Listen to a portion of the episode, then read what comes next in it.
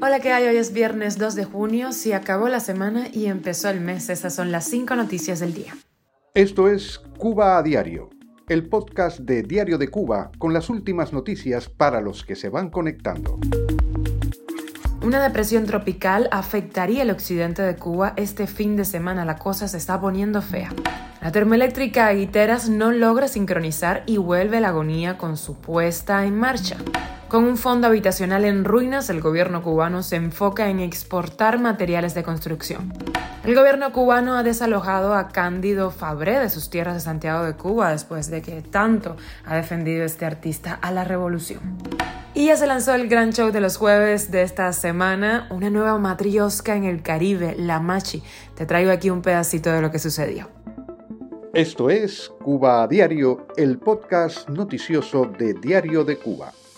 Una depresión tropical afectaría el occidente de Cuba este fin de semana. Los modelos de pronóstico advierten que el sistema podría afectar a Pinar del Río y Artemisa. Recordemos azotados hace menos de un año por el huracán Ian. Este meteoro dejó en Pinar del Río miles de viviendas afectadas, de las que hasta el momento solo se han recuperado menos de un tercio por lo que numerosas familias siguen albergadas o residiendo en domicilios improvisados.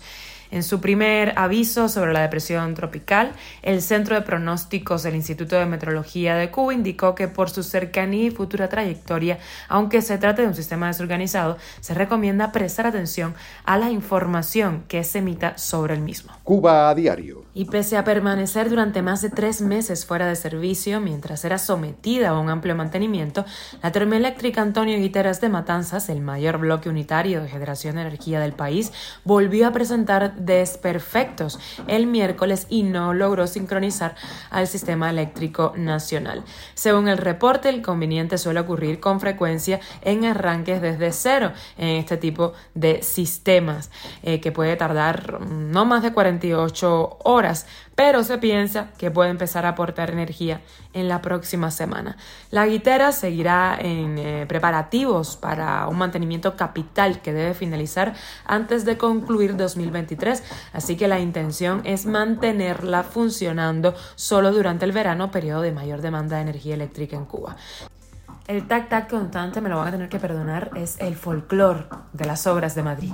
Y con un fondo habitacional cada vez más deteriorado, deudas de viviendas con las familias cubanas, incluidas aquellas que han perdido todo por derrumbes y huracanes, la industria de los materiales de la construcción en Cuba se enfoca en la exportación para poder autofinanciarse. Así lo dijeron autoridades en el programa La Mesa Redonda del miércoles dedicado a este tema.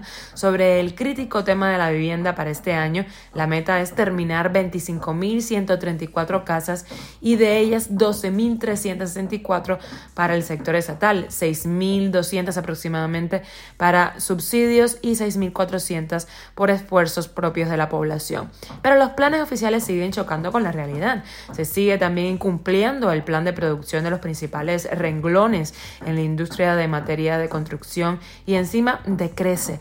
A pesar de esto, el gobierno no detiene la fabricación de hoteles de lujo en todo el país. Ello, pese a que los que ya existen tienen un nivel de ocupación inferior al 20%.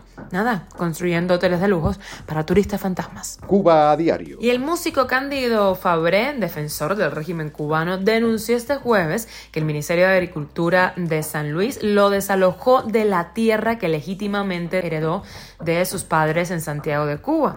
En una directa de Facebook, el artista dijo que recibió una notificación de esa entidad gubernamental donde le informaban que la tierra pertenecía ahora a otros dueños, porque él no llevaba el apellido de su padre biológico. Eso duele, dijo, porque me doy cuenta de que la palabra desalojo en este país no cabe, pero me desalojaron de algo que por historia me toca. Ahora se da cuenta.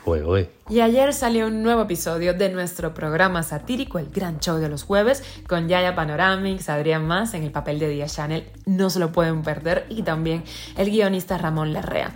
Aquí te comparto un pedacito de lo que sucedió. Te digo algo y, van a estar presentes porque ya ellos tienen que regresar de, España porque aquello allí eh, han actuado de mala fe con el grupo Buena Fe y, y Buena Fe que no tuvo mucha fe en la gira ha perdido la fe y ha regresado con fe a defender la revolución Y nosotros aquí no tenemos café, pero tenemos moringa.